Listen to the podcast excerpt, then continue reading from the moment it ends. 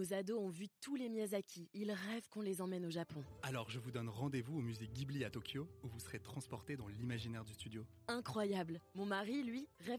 Charles Degan, bonjour. Bonjour Quentin. Alors, quel tic, quelle manie, quelle imposture peut-être vous agace le plus dans, la, dans le monde des startups, dans la start-up nation? Ah, je pense que le, le plus frappant, c'est en fait les, les, gens qui montent euh, une startup pour lever des fonds euh, le, quasiment le lendemain. Je crois que c'est ça qui m'agace un peu. C'est un beau projet. voilà.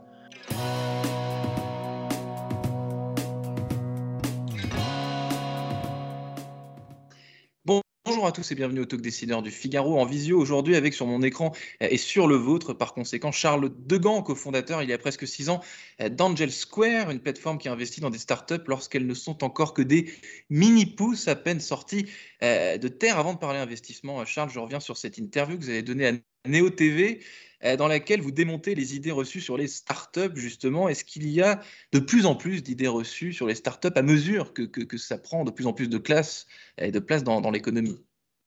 Alors, euh, il y a de plus en plus de startups euh, depuis, euh, depuis 5-7 ans. Il y a de plus en plus de startups. Je dirais, je dirais qu'au contraire, il y a moins de clichés, puisqu'en fait, c'est un, un, un, monde qui était très confidentiel au départ, qu'il est devenu de, qu'il devient de moins en moins. Et je pense que les clichés tombent au fur et à mesure. Euh, donc, je dirais qu'il y en a moins qu'avant, au final. Alors, que, quels clichés, par exemple, ont été un peu étriés, des choses qui étaient, euh, qui étaient euh, au début euh, très très importantes et qui maintenant, bah, le ballon de baudruche est un peu dégonflé, à mesure que, que certaines startups justement se sont lancées et se sont et se sont, se sont un petit peu effondrées pas longtemps après, parfois. Alors, qu'est-ce qui a, quels sont les, les, ouais, les ballons de baudruche qui ont explosé? Bah, Disons que les, les, les petits tocs des, des du début qui, qui étaient très euh, bah, un, petit peu, un petit peu agaçant pour ceux qui étaient extérieurs à cet écosystème-là, euh, je trouve, sont en train de s'atténuer un petit peu. Le côté, euh, le côté je lance une start-up et, j'ai, et je vais conquérir le monde avec un discours rempli d'anglicisme, sans aucune considération pour les réalités économiques de, de, l'entreprise que, le, que l'entrepreneur est en train de monter. Ça, je trouve que ça s'atténue quand même pas mal. Ça s'atténue pas mal. Plus d'humilité, plus d'humilité aujourd'hui dans, dans, dans, les fondateurs de je pense qu'on a, on a constaté depuis le début de l'écosystème startup avec plusieurs vagues sectorielles. Je me souviens tout ce qui était euh, ce qu'on appelait le, la consommation collaborative. On en avait beaucoup parlé à une époque. Il y a eu beaucoup de startups qui sont qui sont cassés la gueule là-dessus. Ensuite, sur les box par abonnement, les cadeaux par abonnement, il y a, eu des secteurs comme ça. Euh, à chaque année, euh, à chaque année, son secteur qui a capoté en fait. Et au fur et à mesure, on est de plus en plus intelligent. Quand je dis on, c'est autant les entrepreneurs que les investisseurs. Et je trouve que que maintenant on est plus, euh, on est plus réaliste et plus intelligent.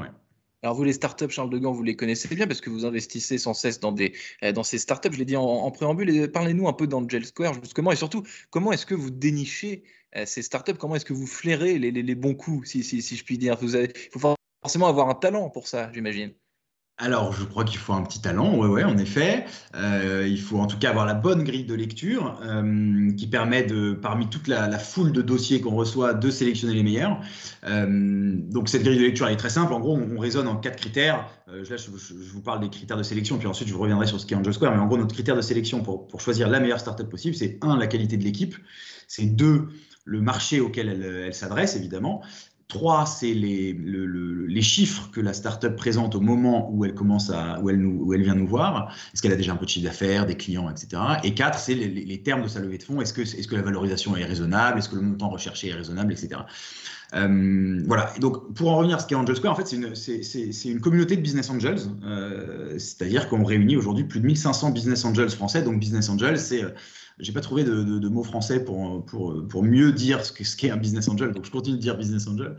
Euh, mais c'est en gros un, individu qui a gagné de l'argent, souvent en étant entrepreneur lui-même et en revendant sa boîte.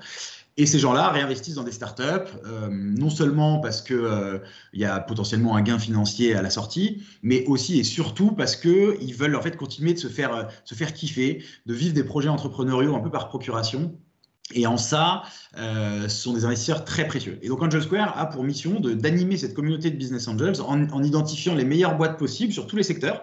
Euh, on est multisectoriel, ce sont quasiment exclusivement des boîtes françaises. et voilà, et, et aujourd'hui, on, marche bien parce qu'on finance une dizaine de startups tous les mois. Donc, c'est un, un, des principaux acteurs, Angel Square est un des principaux acteurs du financement de l'amorçage en France aujourd'hui. Alors, une dizaine de, de, de, startups tous les mois. Euh, est-ce qu'il vous est arrivé de, vous, planter, Charles de Gand, quand vous proposez, quand vous misez sur, un, sur, une, sur une startup? Est-ce que euh, quelques semaines, quelques mois après, j'imagine pas trop longtemps après, enfin, en tout cas, je, je, vous le souhaite, on se rend compte que euh, finalement, on n'a pas misé sur le bon cheval. Quoi. Alors, bien sûr, ça arrive souvent. L'investissement en startup est extrêmement risqué, on le rappelle en permanence. Euh, donc ça arrive très souvent. Il y a aussi des cas euh, qui sont plus euh, qui sont plus dérangeants où là carrément l'entrepreneur raconte n'importe quoi sur ses chiffres, etc. Donc ça il faut faire faut faire, faut faire attention. Mais ça, arrive ça. Ouais, ça peut arriver. Ouais, ouais. Le, le, il y a quelques entrepreneurs qui bah ouais, qui ont plus trop les pieds sur terre parce qu'ils ont l'impression peut-être que l'argent est facile, est un dû et que euh, et que il euh, n'y a, pas vraiment de réciprocité entre les obligations et les entre les droits et les devoirs qu'a l'entrepreneur qui lève des fonds. Donc parfois ça arrive. Donc oui, ça arrive souvent que euh, que des startups sur lesquelles on a misé se malheureusement aillent au tapis. ça arrive, mais ça arrive pas que dans l'écosystème startup, si vous voulez. C'est un fait dans toute vie d'entreprise. C'est un parcours très risqué et donc ça peut arriver du jour, ça peut arriver euh, très souvent. Et tout à, l'heure, Charles de Gand, vous, évoquiez les quatre critères euh, importants lorsqu'on lorsqu'on regarde si une startup est viable. Vous évoquiez euh, les fondateurs, l'équipe. Est-ce que c'est là justement où il n'y a pas le plus de risques? Parce que on pense connaître les profils, on pense les avoir catégorisés, on fait confiance et finalement, eh ben, on se retrouve face à des gens qui qui qui sont pas si fiables et si et si dignes de confiance finalement. Exactement, c'est le, c'est le critère le plus important. Alors les trois autres critères de sélection que je vous ai donnés tout à l'heure euh, permettent de, justement de, pondérer un peu ce premier critère qui est l'essentiel, à savoir la qualité de l'équipe. C'est impossible d'être certain de la qualité d'un entrepreneur, évidemment, puisque quand on dit qualité d'un entrepreneur, en soi, ça veut rien dire. En fait, ce qui compte, c'est que l'entrepreneur soit humble, soit adaptable, puisqu'il va forcément rencontrer des difficultés dans la vie de son entreprise. Il va devoir s'adapter, il va devoir écouter les conseils de, gens avisés. Et, euh, et ça, c'est très difficile à voir euh, à l'instant T. En revanche, ce, qui peut nous permettre, ce qui peut nous faciliter la tâche pour essayer d'évaluer le profil d'un entrepreneur, c'est voir ce qu'il a fait par le passé. Est-ce que avec ces tout petits moyens du début, il a réussi à faire des choses intéressantes? Est-ce qu'il a réussi à, créer un premier euh, produit, à vendre, euh, son, à vendre son produit à des premiers clients sans avoir beaucoup de moyens, etc. C'est pour ça que nous, on aime beaucoup les entrepreneurs qui ont, avec le très peu de moyens qu'ils avaient au début, qui ont réussi à faire de grandes choses. Voilà. Et c'est en général, ça, c'est le meilleur critère pour, pour essayer d'anticiper ce qu'un entrepreneur deviendra par la suite, c'est-à-dire est-ce qu'il va euh, utiliser correctement les fonds qu'il va lever ou pas, grosso modo? Qui a été patient, qui a été humble et qui n'a pas fait n'importe quoi avec son, argent. Vous évoquiez tout à l'heure, vous avez parlé des levées de fonds. Euh, j'y viens parce que précisément, euh, l'argument aujourd'hui qui fait mouche, ou en tout qui est censé faire mouche pour faire parler de soi quand on est start quand on est entrepreneur, c'est de montrer sa levée de fonds, de dire oh là là, moi j'ai levé tant, j'ai levé tant, euh, parler de moi, parce que cet argument suffit à ce que, à ce que, à ce que, à ce que je sois légitime euh, dans les médias et à ce qu'on parle de moi. Est-ce que ça, c'est pas un peu biaisé? Parce que finalement, c'est pas l'argent qu'on récupère qui est important, c'est ce qu'on ce qu'on en fait.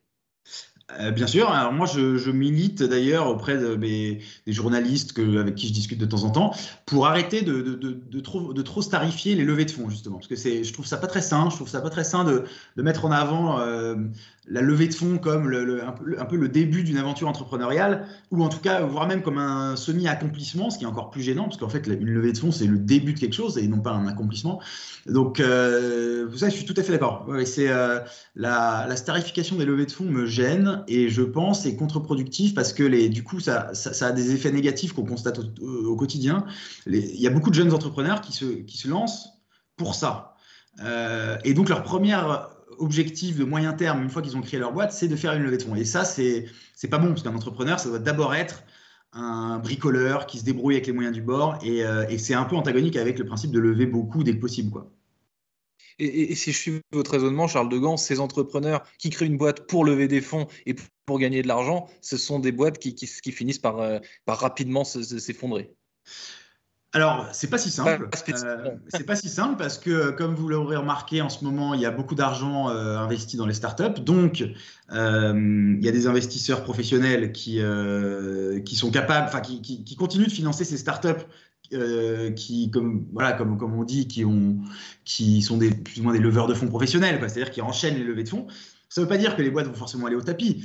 Euh, ça veut juste dire qu'elles ont, des, voilà, qu'elles ont un, plan de développement très différent de l'entrepreneuriat traditionnel. Parfois, ce plan de développement très risqué peut aboutir et peut mener à des très, belles, à des très beaux succès entrepreneuriaux, euh, avec des belles boîtes qui, sont, qui deviennent pérennes, qui embauchent beaucoup, etc. Mais ça, c'est que la face immergée de l'iceberg. Parce que pour un succès qui a levé beaucoup d'argent et qui s'est bien développé, qui a utilisé correctement les fonds qu'il a levés, et eh ben en fait, il y en aura des dizaines qui, elles, seront, euh, seront allées dans le mur parce que en fait, il y aura eu des erreurs de gestion, parce que, euh, voilà, il y, a plein, il, y a, il y a plein de raisons pour lesquelles une boîte qui a le trop levé peut aller au tapis. Quoi.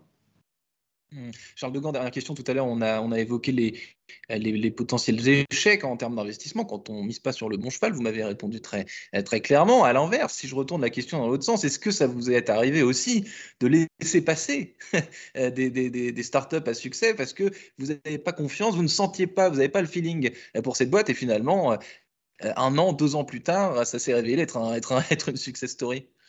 Alors, euh, bien sûr, euh, ça arrive. Euh, là, j'ai un exemple assez récent avec Sorar, donc la, fameuse nouvelle licorne dans les, les, cartes Panini de foot en ligne, voilà, les NFT, pour, ne pas, pour ne pas citer ce terme abscon.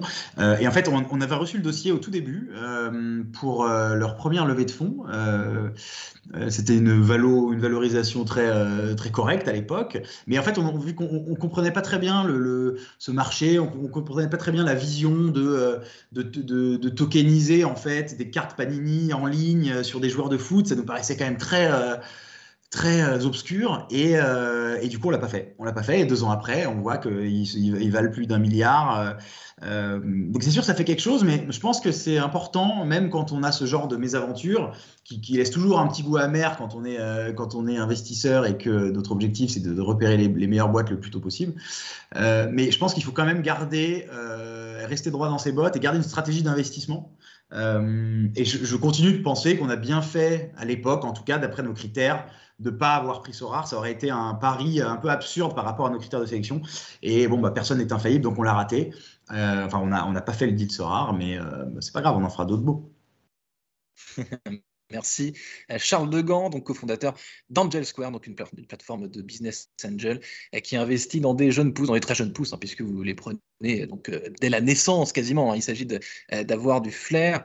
merci infiniment d'avoir répondu à mes questions pour le talk décideur du Figaro. je vous souhaite une excellente fin de journée. Merci Quentin, au revoir.